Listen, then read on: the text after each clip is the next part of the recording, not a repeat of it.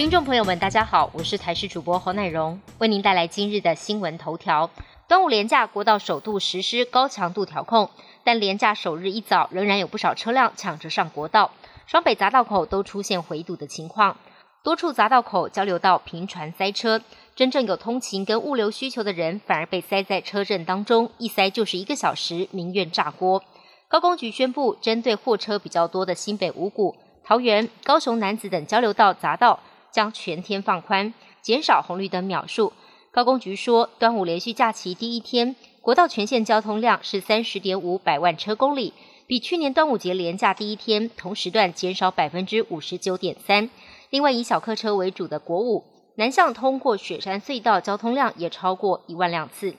端午连假第一天，屏东各大观光景点冷冷清清，小琉球街上空无一人，东流线只剩琉球居民搭乘，船班自然跟着减少。而一旁的华侨市场，有的店家眼看游客锐减，干脆暂停营业，摊贩也苦哈哈。至于垦丁国家公园，由于景点全封闭，大街上没什么游客。另外，以往车阵绵延的台一线，连假第一天，今年也看不到拥挤的车潮。疫情严峻时期，民众还是待在家比较安心。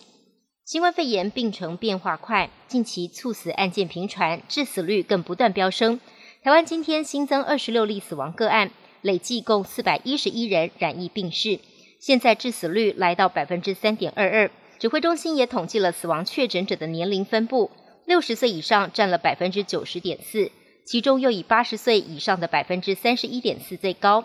另外，指挥中心也严拟将检察官纳入这一波的疫苗接种名单中，因为不少个案都是死后确诊，就怕检察官相验时会增加染疫的风险。日本参议院十一号召开院会，所有议员不分党派，以全体起立的方式，无异议通过支持台湾参加世界卫生组织 （WHO） 的决议案。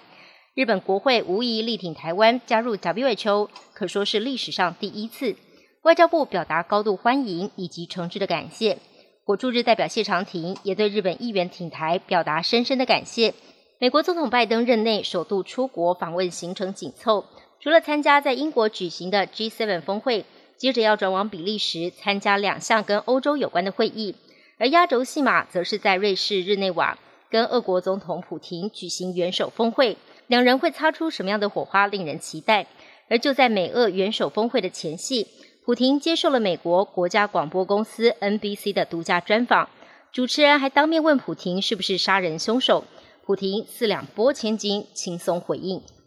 疫情当下要找出确诊者，第一步通常透过快筛，但选对厂牌很重要。英国去年九月展开大规模快筛，今年四月更进行普筛。可是英国主要采购的快筛试剂品牌，不仅在当地引发准确度不足的疑虑，日前美国食品药物管理局 FDA 再补一刀，痛批这个品牌筛检准确度不可信，甚至可能危害民众健康，直言根本就应该丢进垃圾桶。本节新闻由台视新闻制作，感谢您的收听。更多内容请锁定台视各界新闻与台视新闻 YouTube 频道。